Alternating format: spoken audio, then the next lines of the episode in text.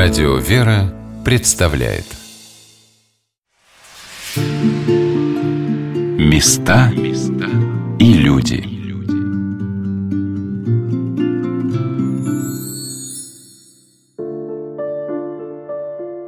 Когда ты придешь в землю, которую Господь Бог твой дает тебе в удел, и овладеешь ею, и поселишься в ней, то возьми начатков всех плодов земли — которые ты получишь от земли твоей, которую Господь Бог твой дает тебе, и положи в корзину, и пойди на то место, которое Господь Бог твой изберет, чтобы пребывало там имя Его. Здравствуйте, дорогие радиослушатели! С вами Юлия Бочарова. Сегодня мы путешествуем по Крыму и едем в село Лаки Бахчисарайского района – по пути в Бахчисарай, прямо с крымской трассы Таврида, видны фиолетовые лавандовые поля необыкновенной красоты. Мы решили узнать, можно ли пообщаться с кем-то из работников лавандовой фермы, и нашли замечательную семью предпринимателей – Сергея и Даши Русаковых, у которых собственная лавандовая ферма в Крыму. Называется она «Лавандовый замок». Здесь молодая семья выращивает лаванду и другие травы для собственного производства масел – и композиции из сухоцветов. Это замечательная красивая семья, которая трудится на земле и славит Бога. Нас сюда привела, мне кажется, судьба, потому что мы э, ехали в свадебное путешествие в Крым, и мы даже не знали, у нас не было точки назначения. Мы ехали, куда глаза глядят, и в это время мы уже занимались лавандой, это было наше семейное дело. В следующем году мы приехали сюда снова, и у нас не было ничего, мы просто приезжали в дикие поля и собирали лаванду, плели венки, делали букеты, сушили. Единственная тень у нас была от куста под палящим солнцем в поле.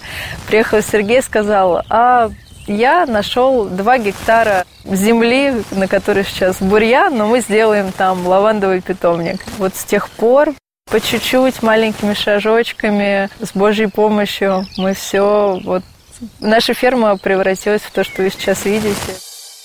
Да здесь все промысел Божий. Ну как, вот здесь, здесь росли кусты. Я, я случайно купил это поле. Случайно, ничего не зная, посадил лопатой несколько авантюрные, несколько кустов. Они выросли. И сейчас у нас самое большое лавандовое э, хозяйство ну, в России уж точно. Мне, мне нравится вот работать на земле. Все, супруга моя меня во всем поддерживает. Ей э, нравится то, что мы вообще в целом как бы делаем. Просыпаемся, как я, так и все рабочие, где-то в районе там 6 утра. Работает в основном э, ближайшие э, жители. Обычно это преимущественно молодые ребята, молодые девчонки, которые готовы и хотят работать руками. Заканчиваем работу где-то в районе 6-7 вечера каждый день и все по новой. Лаванду мы собираем для сухоцветной флористики. Мы в 2013 году начали развивать это направление, и нам хотелось именно показать красоту э, высушенных цветов, донести э, до мира именно то, что это прекрасно, и у них очень живая энергия, потому что они созрели под солнцем, их бережно собрали, их повесили сушиться, они высохли, и э, вот всю, всю эту вот любовь, заботу, труд, время в себя впитали, и из этого можно составлять прекрасные букеты. Еще очень важно найти свое дело, потому что я вижу по Сергею, что он сейчас полностью, он обрел себя, вот в этом деле, в нашем, в лавандовом. Я понимаю, сколько здесь его времени, сколько здесь э, его труда, но я вижу, как горят его глаза, и вижу, как он счастлив от того, что именно он работает на земле, от того, что он э, возделывает землю, от того, что он возрождает э, вот это утраченное лавандовые крымские поля. Директор и главный врач больницы святителя Алексея Московского Алексей Юрьевич Заров горячо любит Крым. Приезжая на полуостров, первым делом берет благословение у мощей великого святого XX века, святителя Луки Крымского. Мы знаем э, Крым как э, место, э, ну, как одно из самых красивых мест на Земле. Крым, кроме того, что прекрасен по своей красоте, он удивительно многообразен – это и разная природа, и горы, и ущелья, и совершенно другой воздух Бахчисарай, в отличие там, от южного берега Крыма. Кроме того, что разная природа, разное и культурно-историческое наполнение. Бахчисарайский район – это бесконечные поля, лавандовые поля, сады с персиками, с яблоками, со сливами, с черешней, а какой виноград, виноградники, да, когда ты не видишь края. И очень рад, сейчас приятно видеть, что это возделывается в наше время, возрождается, и садоводство возрождается, и э, выращивание винограда разных сортов. Поэтому я думаю, что у Крыма удивительное, замечательное будущее. В Крыму, конечно, есть такое удивительное благородство, да, то есть это чувствуется история, не только история наша, да, вот царской семьи, династии Романовых, что для нас, конечно, так максимально близко, то, что мы чувствуем, э, такая история человечества в Крыму, да, место однозначно на земле богоизбранное, таких немного мест. Викарий Симферопольской епархии, епископ Бахчисарайский, владыка Калинник о Крымской земле – Крым – это уникальная земля. По факту мы же с вами знаем историю, что Черчилль у Сталина просил отдать ему Крым. Потому что Крым, он, во-первых, он уникален э, с геопозиции, э, он контролирует выходы к морю, вот, и он уникален сам по себе по природе, по своим ресурсам. Мы еще не, до конца не, не оценим Крым. Это все-таки здравница. А в 1998 году был центр христианской жизни. Поэтому Крым – это великая святыня. Через 900 лет да, крестилась Русь, когда здесь уже было христианство. Иеродиакон Пимен, насельник монастыря святого евангелиста Луки в деревне Лаки, об истории этой местности времен татарского ханства. Два было сильных города – это Карасу-Базар, это Белогорск, и Бахчисарай. Центры были. А Севастополь крепость маленькая была, а Курасу-Базар назывался город. Там было все, там это центр был. Как Бахчисарай, так Карасу-Базар был центр Крымского ханства. Два центра были. И там татары были, уже было во времена татарского ханства. Это вот наконец 18 века. Тогда весь Крым насчитывал примерно, весь полуостров примерно 100 тысяч человек было всего лишь. Сейчас Карасу-Базар – это Белогорск, где возвышается очень красивая белая скала. Эту скалу видно с трассы Таврида, величественная и действительно белая. В зависимости от погоды играет разными красками. Прямо перед ней разбит яблоневый сад, а у подножья скалы есть конная ферма, где два раза в день на рассвете и на закате можно увидеть необыкновенной красоты перегон лошадей. Утром целый табун лошадей перегоняет в конюшню, а вечером пастись на пастбище.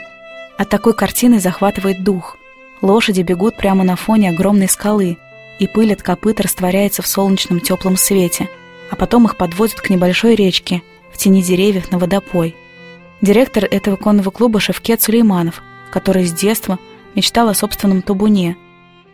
О многоконфессиональности Крыма рассказал владыка Калиник. Крым, помимо того, что он является святынью для православных христиан, он еще и многонационален и многоконфессионален. И с братьями-мусульманами, с представителями татарской диаспоры мы общаемся, мы понимаем прекрасно, что только вместе мы должны быть едины. В истории разные были моменты – в том числе и в Среднем Влаках, и в Бахчисарайском районе. История нам показывала примеры и междуусобной брани, и примеры примирения. Но сейчас в современном мире мы должны осознавать и понимать, что все вместе, все мы едино являемся единым русским народом, единой Святой Русью. Недалеко от Бахчисарая, среди отвесных скал Качинского каньона, живописных горных полей шалфея и лаванды – на высоте более 500 метров над уровнем моря стоит тихая обитель, монастырь во имя апостола Евангелиста Луки в деревне Лаки, что означает в переводе с греческого «долина со всех сторон, окруженная горами».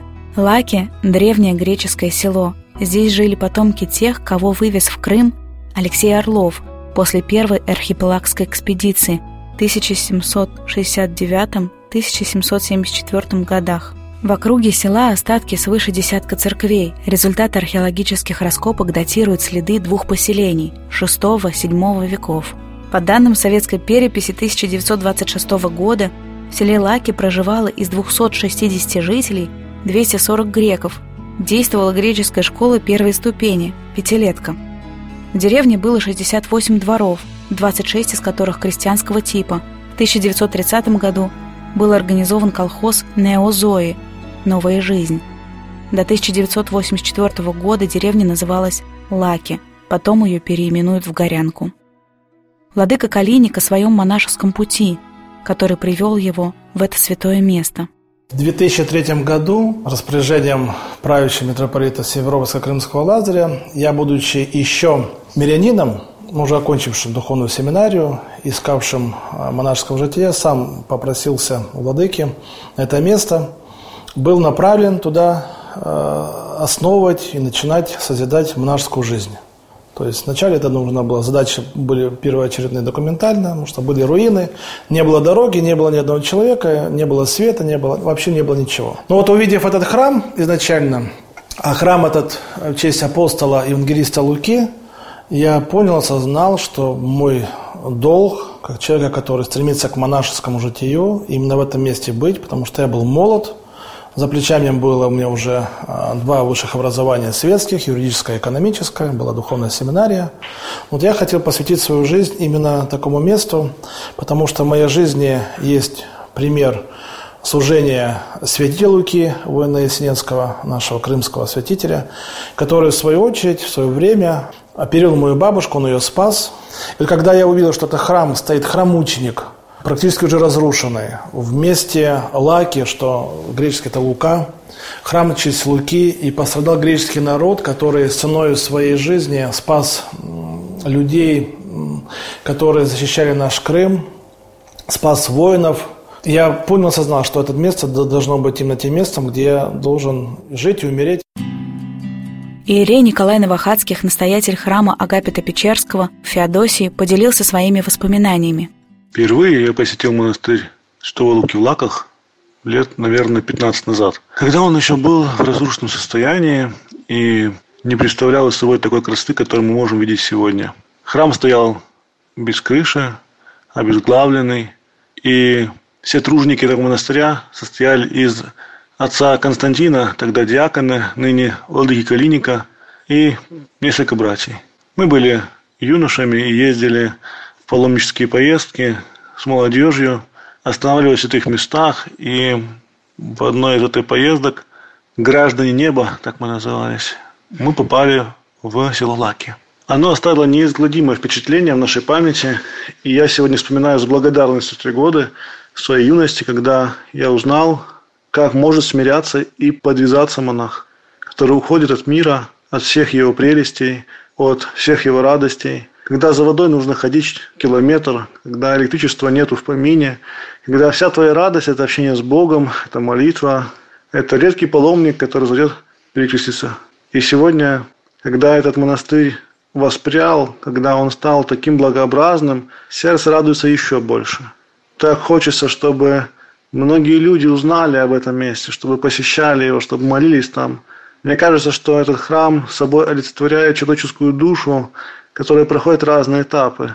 Этапы созидания, потом, к сожалению, пути разрушения, конечно же, воскресения, восстановления связи с Богом. Этот храм и этот монастырь собой олицетворяет участь православия на Руси. В онное время да, до революции это была сияющая звезда. А тем более в древности, когда княжество Феодора было на Крымской земле, это было одно из самых христианских мест в Крыму. А сейчас э, в революционное время был разрушен монастырь, был в запустении, в поругании. И благодаря неравнодушному владыке Калинику и его помощникам, тем, кто трудился над созиданием, сегодня он воспрял, как птица Феникс из пепла и является жемчужиной на карте Крыма. Нельзя пройти мимо этого монастыря, не остановившись, не перекрестив лоб и не возблагодарив Бога за то, что Он создает такие дивные места в этом мире, за то, что мы можем наслаждаться присутствием Его здесь на земле, в таких уединенных местах, где нету шума, суеты, человеческого, земного, мирского, а только духовное, небесное – блаженная. Дорога в Лаке удивительная, и само место очень красивое, благодатное, святое. Майя Воина-Синецкая, праправнучка святителя Луки Крымского, рассказала о своих впечатлениях об этой обители. Я очень люблю Бахчисарайский район за его какую-то особенную чистоту, тишину, горы, лес, приятный запах. А я очень часто посещала Бахчисарайский район, э, приезжала на скит Святой Анастасии, который расположен на Качикальоне. И однажды узнала, что здесь недалеко есть э, разрушенный монастырь, который называется Лаки. А, для меня это стало открытием, потому что мне казалось, что я практически весь Бахчисарайский район уже обошла. И я направилась туда. И что интересно, а, была абсолютно нормальная погода. Я поехала туда а, по навигатору и не нашла это место с первого раза. Я заехала сначала в какое-то поле, потом по какой-то узкой дорожке поехала, встретила каких-то ребят, спросила, как проехать. Они мне указали дорогу. Я поехала туда, приехала в какие-то абсолютные заросли, кусты там были сплошные. И в этот момент начался ливень. Я решила, что в этот день я оставлю попытки туда поехать, но обязательно еще туда вернусь. И э, спустя некоторое время я туда приехала. Я повернула с э, асфальтированной дороги туда, как я помнила. И думаю, вот там я была, туда я не поеду по-прежнему, не понимаю, куда ехать. И мне так хочется туда попасть. Я говорю, боженька, мне так хочется попасть в это место. Мне так интересно, почему-то туда вот покажи мне путь, укажи мне дорогу. И тоже была такая пасмурная погода, дождя, правда, не было. И вдруг а, луч солнца среди пасмурного неба, как будто вот такая вот небольшое отверстие в облаках появляется, и он спускается на землю в одно место. И я думаю, проедусь туда, ведь я просила знак. Я поехала туда, и дорога меня привела к руинам храма. Ни окон, голые стены без крыши, внутри еще какие-то остатки росписи храма. И мне такое очень странное ощущение посетило на этом месте в теле. У меня был мороз по коже, а с одной стороны какая-то благодать, а с другой стороны вот прям вот холодно внутри стало. Я тогда еще не знала историю этого храма, вернувшись домой, а, я прочитала о нем в интернете. Он назывался, называлась статья «Небесный храм в Лаке». И после этого я вернулась туда вновь, уже зная историю этого места. И когда я туда приехала, это вот состояние во мне сошлось, которое я почувствовала тогда в теле. У меня прямо текли слезы от ужаса, который там произошел 23 марта 1942 года, когда фашисты стерли с лица земли все село, не оставив никого в живых, ни одного дома, они сожгли полностью деревню и по рассказам очевидцев там происходила крайней степени жестокость, без слез, конечно, такие вещи знать очень невозможно, это ужасно было, но храм уцелел. А, конечно же, его разрушали как могли, но его не стерли с лица земли. И для меня это отозвалось внутренне каким-то символом веры, что когда вера внутри нас есть истинная, никакие внешние враги не в состоянии ее э, разрушить до основания. И как православный психолог э, в своей практике я часто сталкиваюсь с горем людей, когда они разбиты горем. Я им всегда рекомендую посетить это место и подумать о том, что значит уцелеть, да, потому что если человек остался жив, значит, на то воля Бога, как и этот храм. И он остался в таком состоянии для того, чтобы быть восстановленным, как и человек, когда он терпит невзгоды, но с верой в душе, он обязательно найдет своего, свой путь восстановления, как и этот храм. Главный врач и директор больницы святителя Алексея Московского Алексей Заров делится воспоминаниями о Лаке. И одно из старейших мест, где совсем в ранние первые века появились христиане, это, конечно, Инкерман. Посчастливилось встретиться с владыкой Калиником, епископом э, Севастопольским, Бахчисарайским. Он благословил съездить э, в Лаке, где есть монастырь. При нем этот монастырь был установлен. И мы поехали, совершенно не пожалели, потому что сама дорога по себе удивительная. Сначала дорога асфальта, а потом проселочная, и ты долго едешь, и местами и, и колея, и никакой цивилизации нет. И потом мы приехали в совершенно уединенное место, кругом горы, два монаха, храм, и удивительный монах нас там встретил, диакон, очень гостеприимно, как родных. За стол нас посадил, накормил нас черешней, все, что было, достал, и помидоры, и салат греческий много о чем говорили. С детьми очень внимательно он пообщался. Чувствуется такой человек в духовной жизни. Здесь э, батюшка достал все, что у него было. Все это было очень вкусно, но самое вкусное был хлеб. Знаете, бывает вот э, в жизни у меня было несколько моментов, когда вот хлеб э, является каким-то удивительным блаженством, когда вот этот удивительный запах хлеба, и кажется, вообще больше ничего, не может быть ничего вкуснее. Действительно, это был, наверное, самый вкусный и ароматный хлеб, которым накормил нас отец Пимен. Сам монастырь, он недавний. Он где-то, наверное, начался, ну, где-то ну, с 2000-х годов. Как-то все начало заниматься. А храм-то давно здесь. Это назывались ее. Она везде их повествование идет как Лукинская церковь. Место такое было святое. Просто владыка, он настолько человек проницательный, настолько ему Бог дает эту проницательность, такую как бы сказать, э, прозорливый, что он понял, что это место такое ну, святое, и он его начал им заниматься здесь, раньше еще. И все потихоньку стали выстраивать храм, реконструировать, келью построить, люди начали появляться. Так потихоньку началось. Вот последнее время псевдозападная культура нам навязывает идею потребления потребительства. И ты живешь ради того, чтобы что-то приобретать при этом теряешь полноценность себя. А когда ты приобретаешь, если это получается, ты успешен, а если не получается, ты не успешен.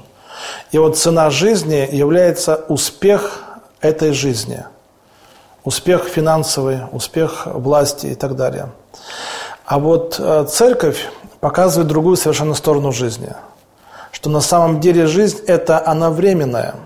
Если мы верующие люди и понимаем, осознаем, что Бог вне времени – и что время – это лишь условная единица измерения нашего с вами отпущенного срока для нашего изменения души и спасения, мы понимаем, что жизнь можно прожить и сто лет, и при этом ничего не приобретя для души. А можно прожить и 20 лет, как современные воины, отдав свою жизнь за своих друзей, за свое отечество, за свою родину, пожертвовав абсолютно всем, что у них есть, какие перспективы – но при этом приобретя вечность, спасение. И вот для нас, для верующих людей, для современников мы должны осознавать, что самое ценное – это душа. Все в этой жизни должно быть с молитвой. Мы понимаем, что уже мы не можем отказаться от всего того, что есть в современном мире. Да? Некоторые отказываются, монахи уходят э, в пещеру. У нас есть такие монастыри, пещерные монастыри, у которых нет света. Братья прекрасно живут, уже прекрасные, прекрасные места, где нет э, интернета, милостью Божией, где нет связи. То есть вот все равно человек должен возвернуться и не говорю, что нам сейчас всем нужно уйти в пещеры, нет, ни в коем случае. Нам просто нужно уйти вглубь себя, для чего мы живем. Я всегда всем говорю, мы не должны бежать за чудом. Потому что все-таки Бог вне чуда. Когда Бога просили сотворить чудо, Он никогда этого не делал. Он делал это все тихо, спокойно, а, да, чтобы люди не догадывались. Те же исцеления. Был один старец, он строил, бы проезжали вот там такие халабутки, они такие недостроенные, он строил самостоятельно их сам. Ну, вот старцу приходили люди, вот он 80 лет, ему было за 80, он пешком на гору Иливы. Есть развалины часовни 9 века, часть Илии пророка. Мы будем уже храм строить. Он был в 9 веке. Там. И вот старец туда водил каждое утро людей, 4 утра, к нему приезжали паломники, он туда шел и акафисты пели, там они молились, потом возвращался. То есть ну, вся дорога часа три занимала, вот, потом служба, так, конечно. Вот люди, если в таком режиме начинают жить, то, конечно же, они исцеляются и получают просимое он представился. Там в Евлокеле живет у меня тоже монах, иродиакон, отец Пима, он там сторож этого места святого. Про старца Гавриила, который жил в скиту, я много слышала от разных людей. Говорят, он был слишком настоящий и пребывал, как будто уже не здесь на земле, а в Царстве Божьем. В монастыре Святого Луки жил подвязался, молился, спасался и помогал спасаться многим людям старец Гавриил. Я не буду рассказывать о его жизни в монастыре, потому что она мне мало известна. Я расскажу, как он был связан с тем местом, где я служу, с храмом преподобного Агапита в селе Ближнем. Он приехал в гости к моему старости, к Владимиру Михайловичу, и они с ним, с отцом Гавриилом, пошли искать место, где построить храм, в селе, в котором храма никогда не было. Была задумка в трех местах. Отец Гаврил прошел в одном, во втором, в третьем, и ни одно из них не одобрил. И вот они шли по селу, он вошел в одно место и говорит, здесь строй храм. Владимир Михайлович удивился, как здесь? Здесь вот, ну, мусорка, там все, там овраг, запущение. Он говорит, ты сделаешь здесь самое красивое место.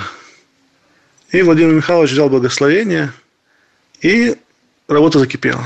Был выделен участок, был поставлен крест, был дан настоятель в моем лице, и создался храм. Создалась община, создалась церковная жизнь, именно в том месте, где она должна была быть. Сегодня мы это понимаем как никогда. Сегодня это цветущий сад, это райский уголок в нашем селе. И видно, что промыслом Божиим через блаженного старца Господь указал то место, где ему хочется, чтобы был храм в память о его преподобном Агапите, где был престол, на котором возносится бескровная жертва, где бы собирались люди, чтобы прославить его пречистое имя. Вот такая мне память о старце. К сожалению, почившем, но всегда живущем в наших сердцах. Отец Гавриил, конечно, святой жизни человечек. Побольше бы таких. Сейчас в келье старца Гавриила живет иеродиакон Пимен – Встретились мы с ним в лавке монастыря, за свечным ящиком. Сразу подружились. Потом нас с Алексеем Заровым пригласил к столу. Детям сразу предложил собрать прямо с куста спелую малину. Батюшка живет в удивительной э, простоте. Он нас встретил, как будто мы к нему каждый год приезжаем. Совсем простая обстановка. Стол деревянный, где-то рукомойничек. Начал с нами общаться, и мы оказались как будто дома – Сижу я в лавке здесь, и вдруг едут, люди заходят, мимо меня идут. И, и, и смотрю, э, я вышел, ну кто идет, куда пошли. Вышел из лавки, смотрю, а они ведут, везут мужчину на коляске. И туда проходят дальше, у нас ведут в храм, и все там в храме находится. Они. Вот, а потом я смотрю, они бегут. Чек пять пробежали туда. Я вышел, что такое случилось? Думаю, что там случилось что-то. Вышел, смотрю, а этот мужик, который сидел на этой коляске, он пешком сам поднимается к памятнику туда. Вот где лежит памятник убиенным грекам там, да. И он то поднимается. И сам идет, поднимается. Они папа, папа, папа. Ничего он не понимал, он идет и все туда. Они с ним уже, видимо, там поддерживают, он пришел к памятнику, лег там и говорит, я никуда, что-нибудь, я хочу здесь умереть. Они там уговаривали его. Папа, он говорит, нет, и оставьте меня здесь. Дорогие радиослушатели, с вами Юлия Бочарова. Мы продолжим нашу программу через несколько минут. Места и люди.